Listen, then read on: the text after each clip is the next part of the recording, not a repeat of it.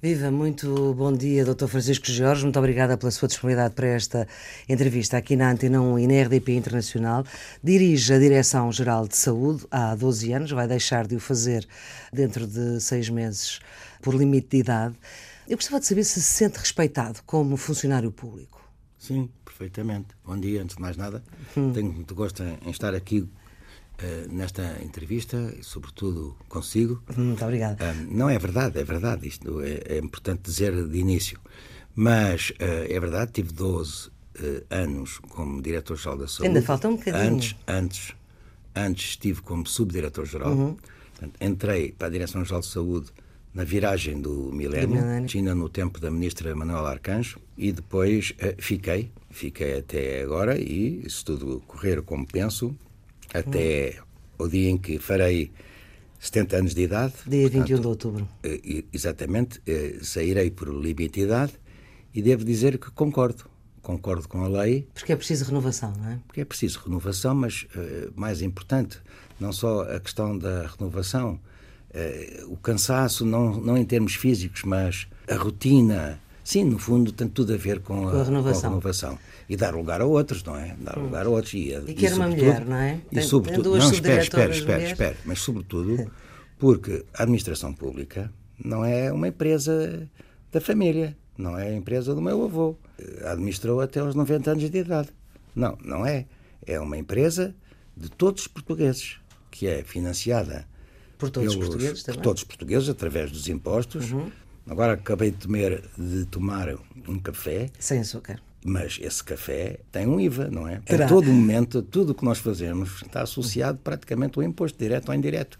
E então podemos uh, admitir que a administração pública é a grande empresa que os portugueses, todos eles, financiam. Mas percebe que é que eu lhe faço esta pergunta? Acha que os portugueses têm uma boa imagem do funcionário público? Não têm uma boa imagem, mas os portugueses, no seu conjunto, aqueles que não têm boa imagem estão enganados. Naturalmente, os funcionários públicos serão como todos os outros funcionários, igualmente do setor privado ou social. Mas digo constantemente aos meus colegas eh, esta expressão, há dois dias, curiosamente, disse a um grupo que está no Centro de Emergência de Saúde Pública, disse-lhes uh, pelo telefone que os portugueses não sabiam a dedicação. O senhor dedicou a sua vida toda toda. Ao serviço público. Ao serviço público, é médico, podia ter enverdado por outra carreira, seguramente, mas não o fez. Esta dedicação ao funcionalismo público e a percepção que os portugueses têm dele, que é errada, tem que ver com o desempenho dos funcionários públicos ou tem que ver mesmo com concepções erradas do que deve ser aquilo que o Estado deve tratar? Bem, a minha ideia, eh, antes de mais nada, é preciso distinguir. Eh, algumas pessoas terão dos funcionários públicos a imagem, uma leitura que não corresponde à verdade, mas são algumas. Provavelmente podem ser a maioria. Agora, essa má imagem poderá ter uma relação com a burocracia. Os funcionários públicos são uh, normalmente associados àqueles que estão nos guichês, a preencher nos, formulários. Nos antigos notários, uh, todos muito lentos, com muitos papéis, a fazerem trabalho de, diria, como antigamente se dizia manga de alpaca, porque realmente os funcionários públicos de atendimento tinham manga de alpaca, não é? Exatamente, Portanto, precisamente para não sujarem a camisa. Exatamente. Porque... Eram homens, geralmente? Oh, sim, havia esse conceito que tem, sobretudo, a meu ver, uma relação com tudo o que é burocracia papelada. Ora, nós hoje estamos no tempo de uma nova era, da era da, das tecnologias, do sem papel na Direção-Geral da Saúde, toda a correspondência que sai, pelo menos a oficial, é sem papel.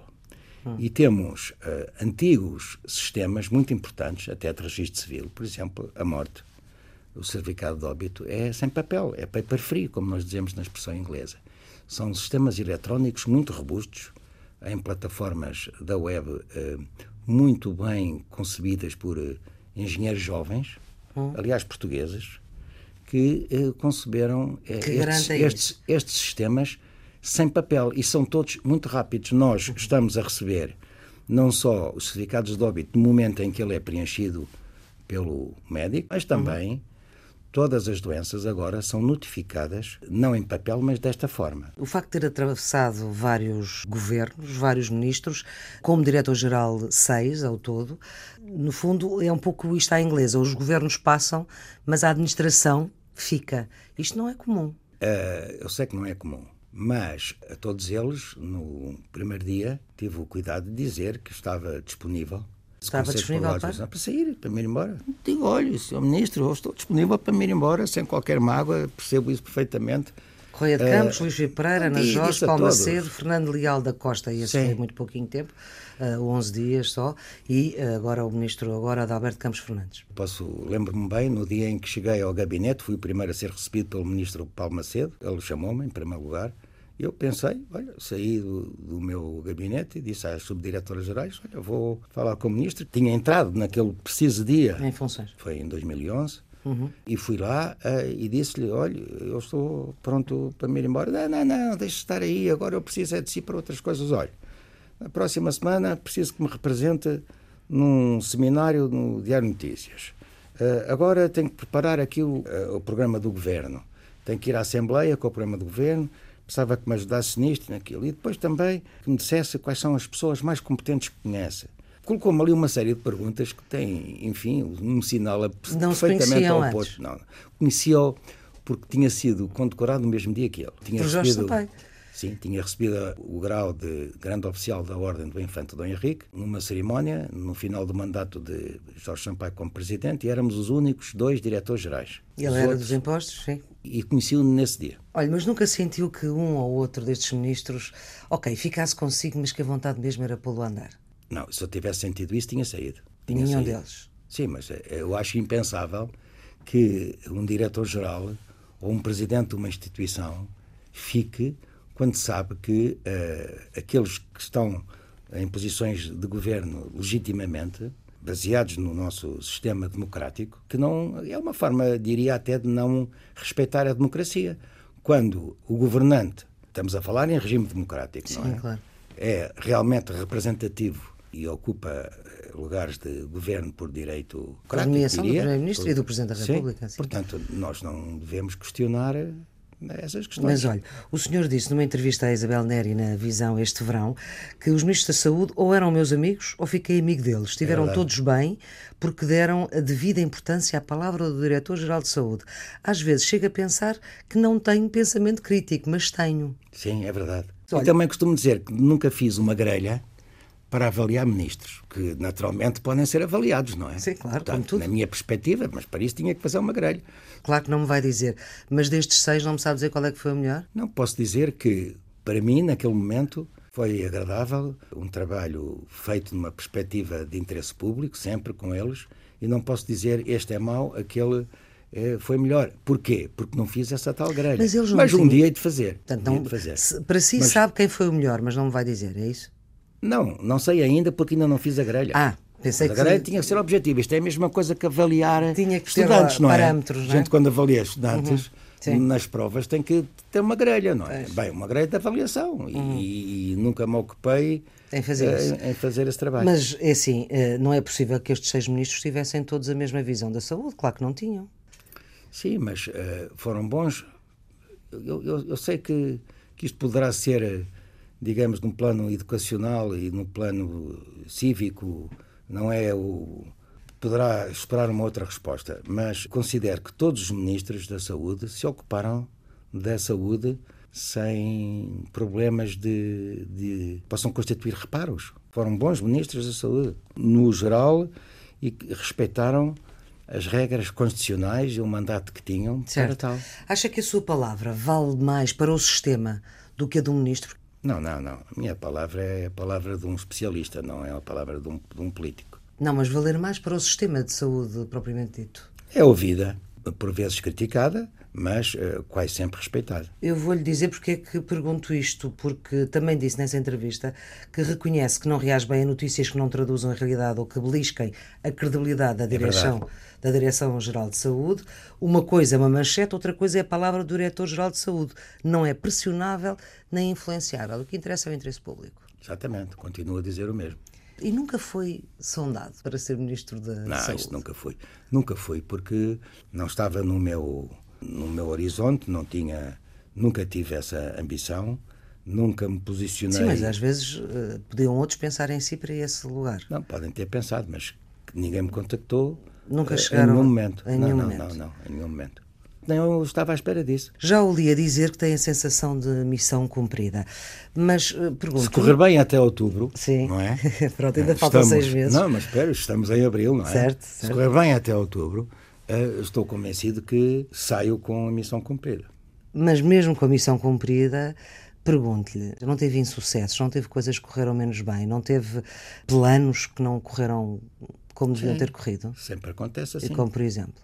Sim, tive problemas, eh, sobretudo em termos de gestão de pessoal, de escolhas, de decisões. De, Ah, mais no por- plano administrativo. Eu estava a Não, falar. no plano da administração, no Sim. plano da, da- da- administração pública, no contexto da Direção-Geral da Saúde, há aspectos que me tiraram o sono, isso é verdade, que prejudicaram a minha tranquilidade. No plano do, inter- do interesse público, há questões que me preocuparam e que nem sempre terão corrido bem, nem tudo é pacífico, não é? Isto- Nestes dias, a sua não é? preocupação é qual? É ter 50 dias sem Não, não, casos não, minha de hepatite é- A? Sim, claro. Agora temos o problema da hepatite A. Eh, Ainda não está bem, controlado. Cá está, um, um belo exemplo que a Flora eh, colocou agora na mesa. Porquê? Porque tem colegas que não concordam com uma decisão que eu tomei, que é absolutamente da minha responsabilidade. Quando diz colegas, é colegas médicos. Sim, médicos, Uhum. na comunidade médica, mas colegas, eh, sobretudo fora da Direção-Geral da Saúde, até professores que, com quem falei, Não concordam porquê? Não concordam não, não que é- concordam porque, reparemos, isto é uma situação eh, difícil. Todas as epidemias são difíceis, sobretudo quando os meios eh, não são abundantes. Ora, acontece que as empresas farmacêuticas, que são do setor privado, todas elas, e que produzem duas marcas de vacina eh, para a hepatite A, tinham diminuído a produção. E acontece que, a nível, eh, portanto, europeu... Portanto, não mas- havia vacinas suficientes. não, há algumas, mas não as necessárias para todos. E, portanto, foi necessário tomar medidas. É preciso de- escolher. preciso Não- escolher o que fazer. E então, eh, desenhar eh, um programa de contingência eh, baseado, sobretudo, em, em ciência, em aspectos que a epidemiologia nos ensinou ao longo do tempo. E é a sua especialidade, E- ainda por cima? E é a minha especialidade. E então, há poucos dias atrás, telefonei ao Ministro da, da Saúde e disse-lhe: olha, temos aqui um problema, não há vacinas para todos. Há muitos colegas que querem continuar a usar a vacina eh, para a consulta dos viajantes, mas temos um problema mais prioritário, que é este. Desenhei esse problema em termos de, da sua descrição, isso estamos preocupados, mas porquê? Porque eh, é preciso evitar que a atividade epidémica salte de- dos cidadãos que têm aqueles que adotam aqueles comportamentos Sexo Para- entre homens. Sim, para a comunidade, para a população e, sobretudo, a população vulnerável que não tem proteção, que são todos aqueles com menos, ou quase todos aqueles com menos de 40 anos de idade. E porquê? Porque eh, o vírus da hepatite A circulava em Portugal, na altura em que as nossas obras de saneamento eram muito frágeis. Eh, o saneamento básico, Básico. portanto, a questão da água, da potabilidade da água, da sua qualidade, dos esgotos, dos tratamentos, etc. Depois, de 74, grandes eh, obras públicas vieram, sobretudo, ter como consequência melhor qualidade de vida e o vírus da hepatite A deixou de circular. Passámos a ter um padrão de vida semelhante, se quiser, ao do norte da Europa. Portanto, aqueles que nasceram depois das obras públicas, sobretudo, como lhe disse, deixaram de contactar com o vírus. Deixando de contactar com o vírus e na ausência de vacinação, e porquê que não vacinávamos? Não vacinávamos porque não havia doença. E, portanto, o nosso estoque de vacinas era limitado. Mas também em Espanha, igualmente em França, ou na Holanda, ou no Reino Unido. Não há casos, não precisamos da Pronto, vacina. mas agora- agora, de repente, isto foi uma atividade que nós percebemos, vinha-se a adivinhar no final do ano, mas é sobretudo explosiva no final de fevereiro e durante o mês de março, e foi preciso tomar decisões. Então, vamos lá ver. Quantas vacinas temos em Portugal? Bem, não temos nenhuma no Estado, estão todas as que estão disponíveis são do setor privado, são das empresas distribuidoras, das empresas uhum. farmacêuticas. Quantas são? 12 mil. Primeira medida, o Estado tem que gerir esse estoque. Deixam de ir para as farmácias. Falei com uns meus colegas do Infarmed e eles trataram de, dos procedimentos que visavam uh, impedir que as farmácias fossem abastecidas, as farmácias com, comunitárias. Bem, uh, e depois foi preciso adquiri-las, procedimentos de aquisição. O Estado adquirir aquelas vacinas. Todas as agências centrais uh, do Ministério da Saúde foram envolvidas rapidamente. Mas, neste momento... mas os viajantes deixaram de ter as vacinas. vacinas só a título excepcional. E o que é, o que é a título excepcional? Olha, 18 uh, militares da GNR que vão em missão para o Mali. Bem, naturalmente, esses têm que ser protegidos.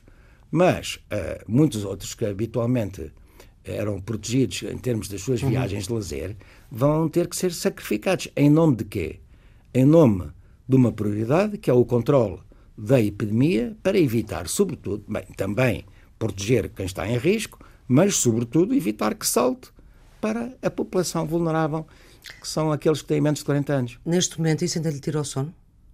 Não, tiro. Eu estava à espera de maior reação da parte hum. dos meus colegas com quem eu tinha falado e que tinham, que tinham manifestado. Alguns diziam que era uma desigualdade, uma iniquidade, então protegem-se uns, não se protegem os outros. Bem, uh, mas uh, as reações até agora não têm sido uh, muito intensas, diria.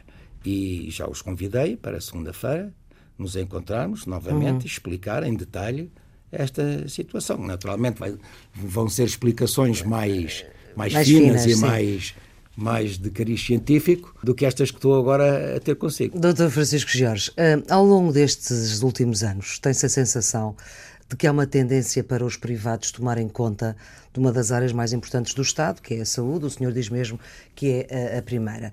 E o SNS, no fundo, o Serviço Nacional de Saúde, fazer o seu trabalho, mas para o fazer, ter de contratualizar com os privados. É uma realidade. Verdade.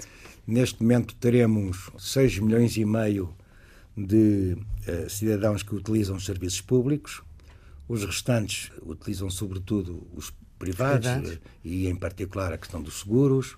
Mas esta tendência vai mais no sentido do equilíbrio, diria 50%, 50%. Há cada vez mais portugueses que preferem, por razões ainda não muito estudadas, não claras, os serviços de companhias de seguro e de, eh, portanto, privados, serviços privados. Preferem hospitais. ou são obrigados a preferir? Não, não, não é uma questão de serem obrigados, é uma questão de preferir. Há aqui um ciclo se quiser. É hum. verdade, há aqui um ciclo difícil de interromper. Tem a ver, sobretudo, com pagamentos por parte da ADSE a serviços privados que acabaram por ter efeitos negativos no Serviço Nacional de Saúde, por terem desnatado, sobretudo os especialistas, médicos e enfermeiros, mas sobretudo médicos sentido. especialistas. Mas do ponto de vista sentido. da saúde pública não, faz não. sentido. Mas isto é a realidade do país, não é uma questão agora de sentido. Não faz sentido, mas é a realidade. Portanto, é a realidade constitucional. Podemos discordar, por acaso, no plano pessoal é o meu caso, mas temos que lidar com esta situação.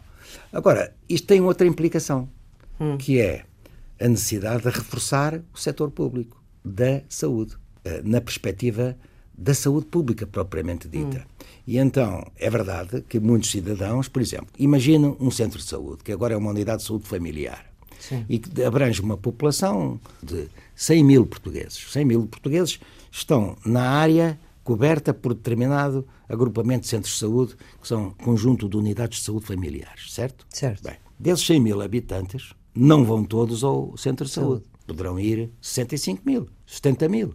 Bem, mas há 30 mil que não vão. Mas estes 30 mil, porque procuram outros serviços, têm que ser também cobertos por medidas de prevenção, a começar logo na vacinação, uh, medidas de saúde pública, temos que ter acesso aos registros, temos que saber, em termos de informativos, informativos no plano da estatística, Sim. tudo aquilo que se passa com esses 30% ou 35% que não vão ao agrupamento dos nossos Mas isso para sistemas. concluir que? Para concluir que esta realidade, eh, no fundo, esta equação, setor público por um lado, com o Serviço Nacional de Saúde, e depois, do outro lado, serviços privados ou sociais, a parte social precisa de ser igualmente coberta pela saúde pública, em termos, por exemplo, da sua dimensão preventiva, da educação para a saúde, das questões que têm a ver com a literacia, e isto exige o reforço das unidades de saúde pública no país, porque essa, essa população que não utiliza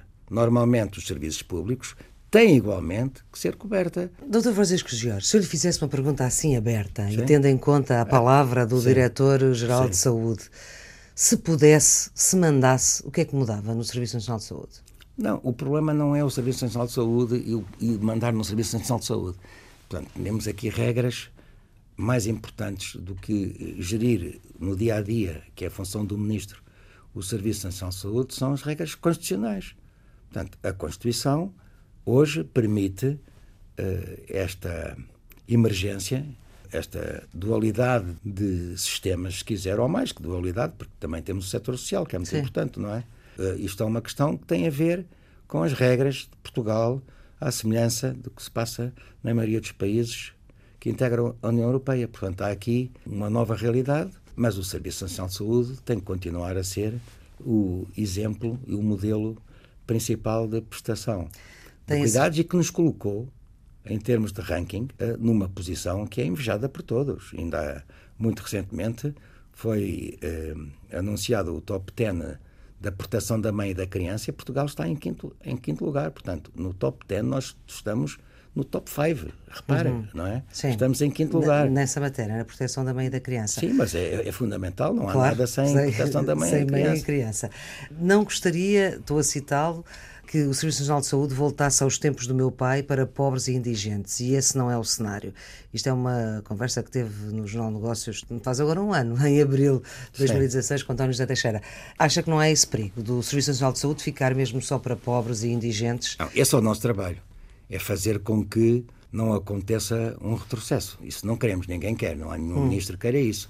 E, e é o país que também não quer. Portanto, os serviços públicos são absolutamente essenciais.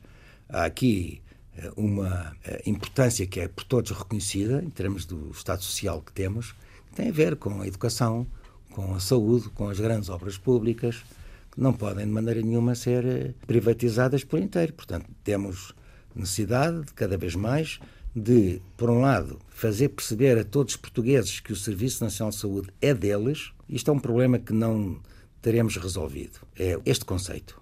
O conceito do Serviço Nacional de Saúde ser dos cidadãos e serem eles os seus donos e serem eles os seus financiadores. Eu costumo dizer, este é aquele exemplo que lhe dei do café, hum. beber um simples café gera uma receita fiscal, não só o IVA, tudo aquilo que está antes do IVA, a montante, Sim. E devo dizer-lhe que as pessoas depois começam a pensar realmente todos os impostos gerados por nós próprios, todos os hum. dias, têm como destino financiar o Estado Social na componente educativa e na componente da, da saúde. É preciso que todos percebam que antes da prestação, a diferença de pagamento está com os impostos que se pagam. E por isso, no ato da prestação, o milionário pagará justamente o mesmo que aquele que tem rendimentos eh, mínimos. Porquê? Porque, Porque aquele que não tem esses rendimentos não paga IRS hum. e, o, e o milionário paga IRS. E, portanto, no ato da prestação, é aparentemente gratuito para os dois, mas efetivamente não, não é. é. Há um que paga mais Mas que isto não é compreendido por todos. Pois é um não. problema que nós não conseguimos transmitir. Essa... Sim, não conseguimos explicar desde o princípio, desde o tempo de Arnaud. Porque quem vai, quem vai à Inglaterra hum. percebe isso perfeitamente. Fala NHS. NHS quer dizer Serviço Nacional de Saúde. Saúde, em inglês. E quem fala aqui SNS? Bem, nem todos descodificam imediatamente. Aqui vamos pedir às empresas de sondagem, perguntam à população... O que é que quer dizer SNS? O que é que entende por SNS? Bem, gostava Pronto. de saber o resultado. Eu disse a sigla, mas depois traduzi uh, como, como, aliás, uh, devemos fazer para que a nossa comunicação chegue. Uh, falamos uma semana em que é marcada uma greve de médicos para daqui a um mês precisamente por causa de carreiras, de horas extraordinárias, etc. Acha que até lá é a greve propriamente dita, a desconvocação? Ah, isso não sei. Ou acha que faz sentido esta greve? Não, não. Como médico, não, não se pronuncia? Não, não, não me pronuncio. Percebe-a? Não, não, não percebo, não percebo, não, não me ocupo da análise dessas questões eh, eminentemente sindicais, não, é, não é motivo da minha atenção. Naturalmente. Mas é um motivo da sua preocupação, porque se esta greve for. Não, como cidadão. Como... Não como diretor-geral de saúde. Não teme pelo sistema, não tem... pelo facto dos médicos não. estarem dois dias em greve. Bem, vamos lá ver uma coisa. Há serviços mínimos e, naturalmente, nós sabemos também que nada de muito grave, de grave terá acontecido em greves anteriores. Mas eu não gosto de falar da greve dos médicos, não gosto uh, das greves de médicos, não gosto. Acho que teríamos outros métodos, mas não posso falar nisso porque são razões e direitos que os médicos têm, tal como outros que trabalham, mas que eu não pronuncio sobre eles. Do que li, acho que ainda não sabe o que é que vai fazer. Não. Depois dos 70 anos. Sim. Sei que me considero ativo. Ainda ontem. Tem 300 dias de férias para gozar. Sim, é verdade. Ou mais ou menos Não, porque, porque sim, é verdade, porque não, não tenho tido oportunidade de estar em férias mais do que uns, uns dias. Uns dias de... e sempre com o telemóvel ligado. Sim. Sem desligar, isso não faz nada bem à saúde. Os telemóveis fazem bem e fazem mal. Fazem bem porque permitem hoje despachar muitos assuntos, resolver problemas que levariam dias e semanas. Por outro lado. Passou do tempo, repara que na Direção-Geral da Saúde quando comecei. Foi delegado, digamos, em, foi delegado de Cuba. saúde, mas Cuba, era um quadro. Em 1975, nós tínhamos dificuldade em telefonar de Lisboa, da Direção-Geral de Saúde, para, por exemplo, Beja. Tínhamos muita dificuldade e havia uma linha especial para o Estado. E nós pedíamos à operadora do, uhum. do, PBX, antiga, daquelas fichas sim. engraçadíssimas, dizíamos, olha, tenta a linha do Estado. Veja bem, isto, isto sou eu, quer dizer, passou-se comigo, não é? E ainda por cima poucos acreditariam, mas é verdade. Isto é do meu tempo, de, de, quando eu comecei como médico, eu e, to, e toda a geração. É daqueles que neste momento se sente representado nesta solução política ou não? Sim, sim. Sinto-me representado uh, e sinto que temos uma governação mais robusta do que aquilo que seria, eh, enfim, esperado no início, em novembro de 2015. Estou convencido que esta legislatura pode ser útil até o fim e que vai, sobretudo, traduzir mais importância no que respeita à, à solução para problemas sociais. Também eu li que não descartava que, depois de sair da Direção-Geral de Saúde, pudesse ter uma atividade política. Ah, uma atividade terei qual ainda. Não, mas não política, política. Bem, eh, porque não? Mas eh, porque não? Atividade política é nobre isso... desde que seja feita com nobreza. E isso seria. O que é que se deveria a fazer? Eu não sei. Desde. O que é que gostaria de fazer? Desde não, participar num plano cívico ou político num ou noutro movimento que seja mais atrativo, num plano do meu pensamento e do, daquilo que julgo ser mais correto para o interesse geral. como deputado na Assembleia da República? Eu posso me ver como deputado de uma Assembleia de Freguesia municipal, de qualquer, qualquer instituição, não, não, tenho, não tenho problemas a esse nível, mas não é um objetivo primeiro. É, o meu objetivo é continuar a servir uh, o interesse público com as capacidades que julgo ter. Os professores que lhe marcaram a vida são pais de duas eh, figuras públicas, Avelino Cunhal, pai de Álvaro Cunhal, Arnaldo Sampaio, pai de Jorge Sampaio, ofereceu a Álvaro Cunhal uma prenda de casamento. É verdade. Um quadro do Pintado. pai pelo pai. Exatamente, é verdade. E que o filho não conhecia. Que o filho não conhecia. E andou na escola, na primária, com Marcelo Rebelo de Sousa. Ele é já verdade. era o presidente lá? Era. Marcelo Rebelo de Sousa é uma figura ímpar porque eh, e a nossa escola era ímpar. Era uma escola privada chamada O Lar da Criança que tinha uh, sido aberta há, há, pouco tempo quando nós fomos para lá. Uma escola desde... da elite de Lisboa, evidentemente. De uma elite, mas não não muito cara, mas de uma elite, de uma elite se quiser. Eh, não digo que não. Mas estiveram muitas muitas personalidades hoje conhecidas da vida pública eh, incluindo o presidente e os seus irmãos e muitos outros, e frequentámos a escola na mesma altura. Mas e ele a era escola já o presidente? Era. E porquê? Porque a escola, que era absolutamente laica, por exemplo, não tinha uh, fotografias do presidente do Conselho, que era António Salazar. Se não era tinha, laica, também não tinha o crucifixo. Não, não tinha hum. crucifixo, não tinha também a fotografia do, dos antigos presidentes, naquela altura julgo que era Carmona e depois Craveiro Lopes. Lopes sim. Nós tínhamos que ir fazer exames a uma escola oficial, onde então essas fotografias eh, existiam.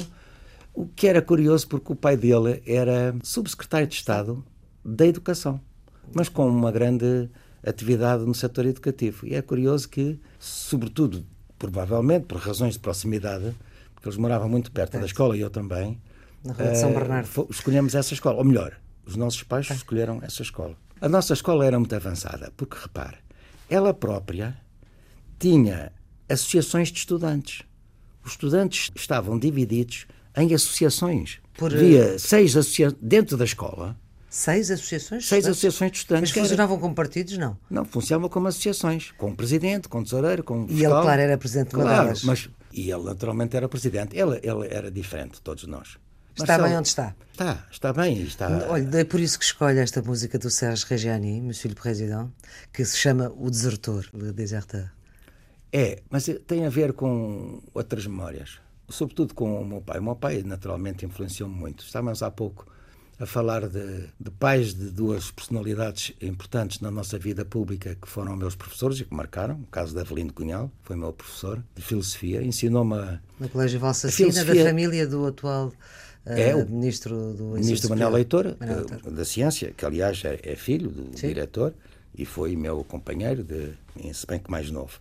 Mas Avelino Cunhal é uma figura ímpar da nossa cultura, pouco conhecido. É, provavelmente foi ofuscado pela figura do, do, filho. do, filho. Além de um grande artista e escritor, premiado. Aquele livro uh, fantástico, Cena Longa, que é passado em ceia, não é?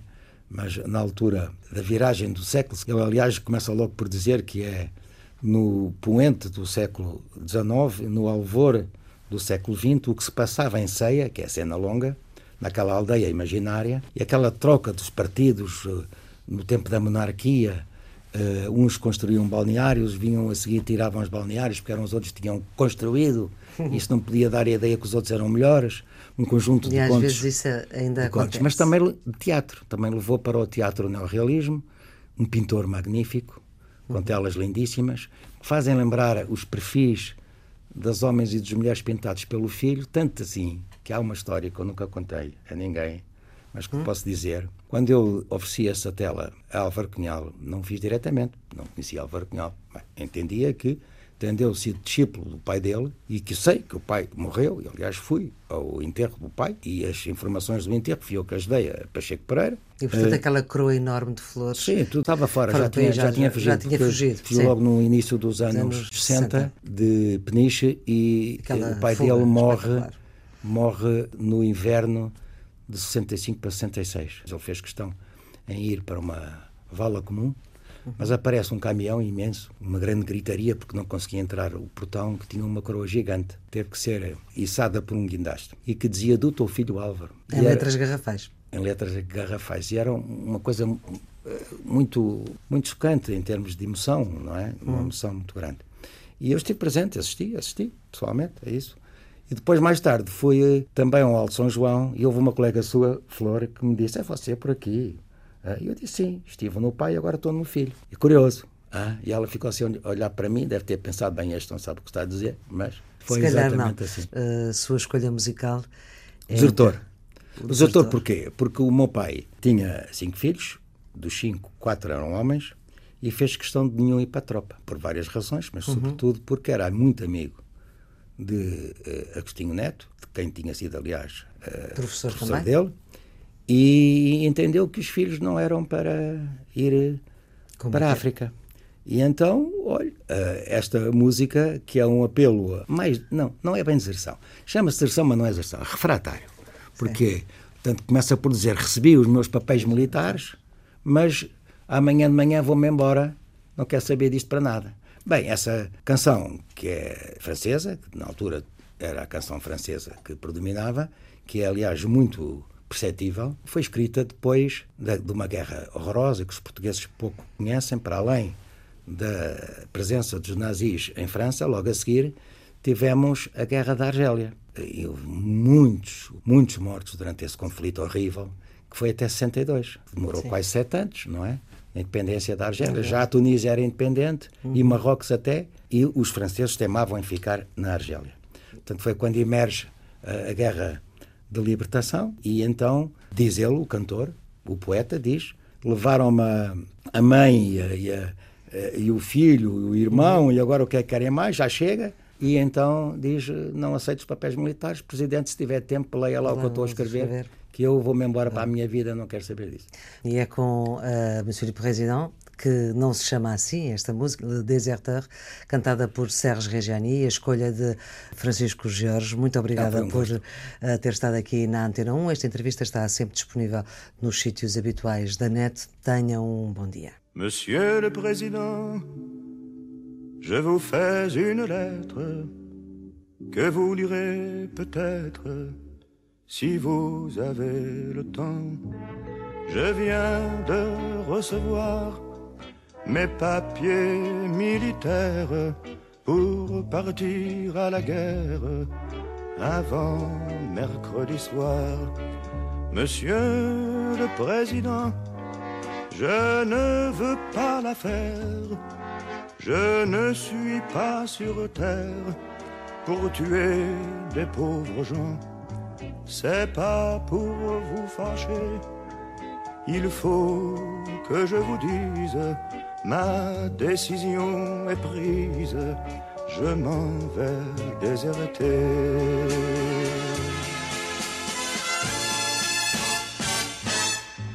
Depuis que je suis né, j'ai vu mourir mon père, j'ai vu partir mes frères et pleurer mes enfants.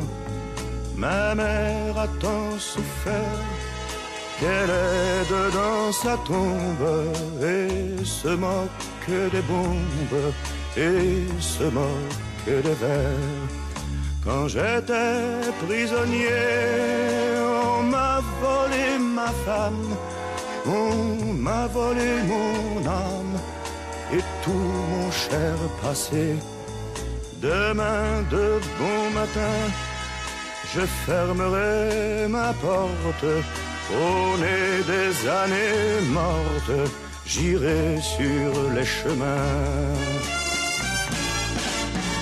Je m'en dirai ma vie sur les routes de France, de Bretagne en Provence, et je dirai aux gens Refusez d'obéir, refusez de la faire, n'allez pas à la guerre, refusez de partir. S'il faut donner son sang, allez donner le vôtre. Vous êtes bon apôtre, monsieur le président. Si vous me poursuivez, Prévenez vos gendarmes que je n'aurai pas d'armes et qu'ils pourront tirer.